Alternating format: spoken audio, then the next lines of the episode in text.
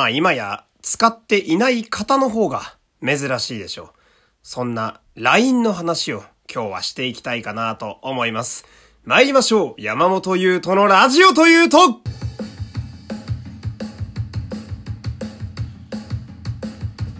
どうも皆様こんにちは声優の山本優斗でございます第226回目の山本優斗のラジオというと始まりました。よろしくお願いします。えー、乾燥がちょっとひどいシーズンに入ってまいりましたけれども私的には今日はですねまあリスナーの方にはどう届いているかわからないんですけど結構いい声が出てると思うんですけどどうでしょうか？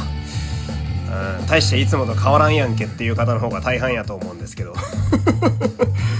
まあこの時期からですねまあ一応私も、えー、声の仕事の端くれということでまあちょっと声優らしいことをしていたりなんかしてまあ、寝ている時はですね、えー、必ずマスクをつけて、えー、寝るようにしております。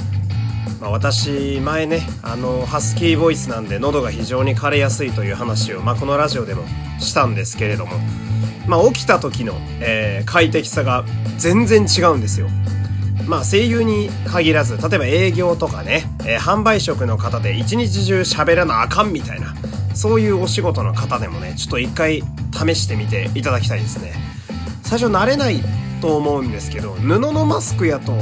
まあ耳もそこまで圧迫されないので、まあ割と寝やすくて、ほんで何よりも朝起きた時の、えー、声の通りの良さにびっくりすると思うんで、まあ皆様ぜひね、えー、良ければ試してみてくださいと。まあそんな中、えー、どんな中だという話ですが、えー、ありがたいことに、えー、このラジオがですね、えー、総再生回数がなんと1万回を超えました。ありがとうございます。やったぜ。いやー1万回いったんですよ。まあね、えー、直近の回で、あとちょっとだよって煽った私がね、あの 煽って、そしてリスナーの方がそれに乗ってくれたという、まあ、非常にありがたいね、えー、効果がこうして出ているわけでございますけれども。まあね、えー、1万回再生、ね、非常に大きなね、えー、まあ、1個目標を達成したわけでございますが、まあ、まだまだ、えー、ここからね、え、マイペースにね、やっていこうかと思いますので、まあ、子さんの方も、新規のリスナーの方も、まあ、皆様、今後とも、え、お付き合いいただけると嬉しいです。そんな中、えー、1万回再生とは全く関係ない、え、お便りが届いております。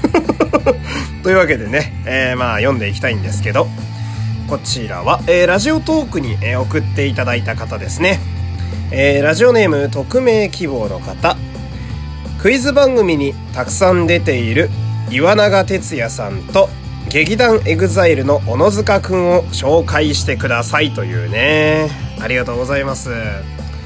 これね、あのー、まあ、前々からね、えー、ちょこちょこ私、特撮に出ていた人とか、あとは気になってるイケメンスターの話をよくするようになっておりますけれども、こう定期的に、まあ、ファンの方からこういうね、えー リクエストがよく来るようになりました。この岩永哲也さんとこの小野塚さんは小野塚隼人さんですね。えー、こちらの方は仮面ライダーエグゼイドで、えー、メインの仮面ライダーをやられていた方々ですね。えー、岩永さんは確かに、あのー、IQ が、なんだっけ、120だったかな。あの、メンサっていう IQ がめっちゃ高い人しか入れない、えー、世界的な組織の会員の一人というとんでもない天才で、で、小野塚勇人さんは、まあ劇団エグザイルというのもあって、ハイアンドローシリーズにもね、えー、出ていたりなんかして、アクションがえげつない方です。あの、変身ポーズで回し蹴りをするというとんでもない変身の仕方をする、まあそんな方なんですけど、まあいいですね。この方々もね、語れる点たくさんあるんですけど、まあそれは一旦置いとくとして、その、なんでしょうね。私まさかこの自分がね、えー、こんなにその、イケメンについてめっちゃ熱く語るみたいなラジオになるとは夢にも 思ってなくてまあその結果ね、あのー、いろんな、まあこの前の佐藤健さんの件もそうですけど、まあ外のね、あの、ラジオトーク外の方もわざわざ聞きに来てくれてたりするんで、まあ自分的には、えー、嬉しくも面白い波が来ているなという印象なんですけど、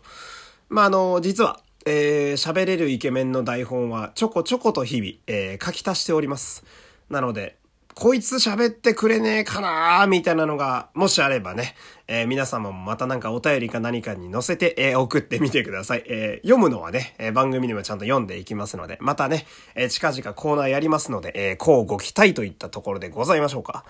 ま、そんな感じでね、えお便り、え本当にこんな感じで何でもお待ちしております。ラジオトークの、え機能でも大丈夫ですし、番組概要の質問箱でも大丈夫です。え何でも気軽に送ってください。今日は子供もヘリコプターもなんだか元気やな。えー、フォローいいね、SNS でのシェア、今日も皆様よろしくお願いします。そして、えー、私普段はフリーで声優のお仕事やっております。えー、声の案件等もしありましたら、Twitter の DM までお願いします。ではでは、今日のトークテーマ参りましょう。LINE です。まあ、あの、皆様もね、私ももちろんですが、使っている、まあ、今やなくてはならないものになった、あいつの、話題なんですけれどもね。えー、LINE にですね、まあ、私が把握してる限りだと、ここ1年ぐらいかな。えー、まあ、新しい機能みたいなのがつきまして、まあ、その、例えば、まあ、アイコンを変えたりだとか、あとはタイムラインに何か投稿したりだとか、あとは一言メッセージみたいなやつ？あれを変えたりとかした時に、こうアイコンの周りに緑色のリングみたいなやつがぐるぐる回るようになっておりまして、まあ要するにその、その方が何かしら更新をしたらそれを教えてくれるっていう、まあ通知ですね。まあそういう機能がつくようになったんですけど、まあ、要は、例えば私がね、えアイコンを変えたら、私のアイコンの周りにそのリングがこうつくようになって、ほんで、あの、私の、まあ、友達登録してくれてる方々が、まあ、こうやって押すと、あいつアイコン変えたんや、みたいな。まあ、これが、そのための機能やと思うんですけど、まあ、その、つい最近ね、あの、私の数少ない、その友達っていう欄、あの、数が少なすぎて、いつも他人にたまに見られるとめっちゃドン引かれるんですけど、まあ、その欄にね、あの、珍しくそのリングがぐるぐる回ってる方がいて、で、あ、更新があったんやなと思ってね。ほんで、まあ、見る限りやと、あの、アイコンが多分変わってるんですよ。前この人確かなんか猫かなんかのアイコンやったな、みたいな。なんかわからんけど何かしらに変えたんや。ほんな見てみようと思って、その、その人のアイコンをこうやってタッチするわけなんですよ。そしたらその、ベイビーが映っていてね。私はまあその時はまあ普通に冷静なんで、ああ、あいつお子さん生まれたんや。そういえば嫁いるって言ってたな、みたいな。まあ私もね、もう28歳ですよ。ね、自分でもびっくりしてるんですけど、まあそんなに年を取ってしまって。なんでまあ、結婚は正直結構多いんですよね、このぐらいの年やと。まあ、しましたとかね、してましたみたいな、そういう報告受けて、あ、そうなんや、旦那、まあ、嫁ができたんや、みたいな。まあ、これは別に正直そんなダメージ受けないんですけど、あのなんか、子供ができるって、なんでしょうね、あの敗北感。なん、なんやろうな、こう、なんだろう、人生のステージが、そいつだけ2段階ぐらい上がってるような気がするというか、なんかすげえ置いてかれてる感が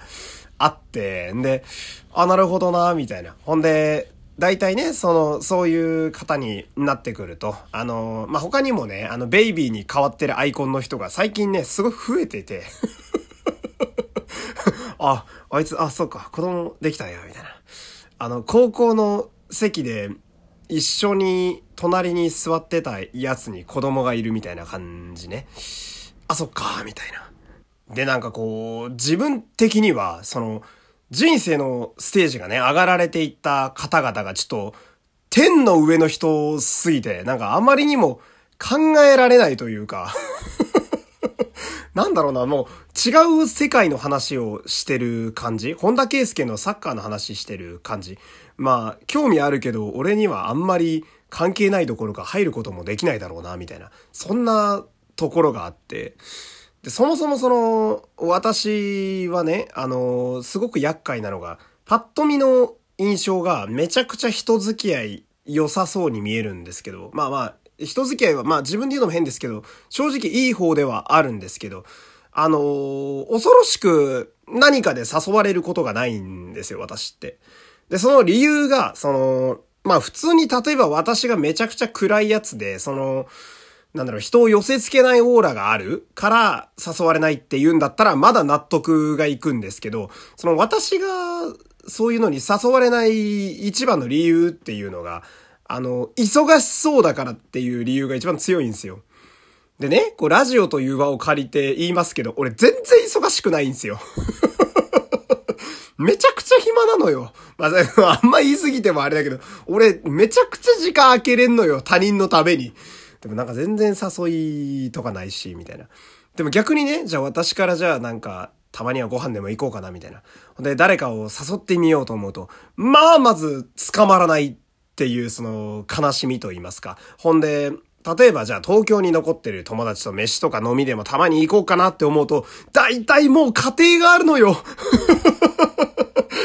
そのなんか、一人身と同じ条件で一緒に行ってくれるやつみたいなのがめちゃくちゃ少なくて、で、なんかね、日々こう寂しさを感じるわけでございますけど、その LINE のアイコンでね、あの赤ちゃんがどんどん羅列されていくとね、なんかその寂しさがすごい上調されるというか、これ、伝わるかな？なんか、ぐ、愚痴なのか何なのかもよくわかんない今話になってますけど、まあね、ちょっと私も、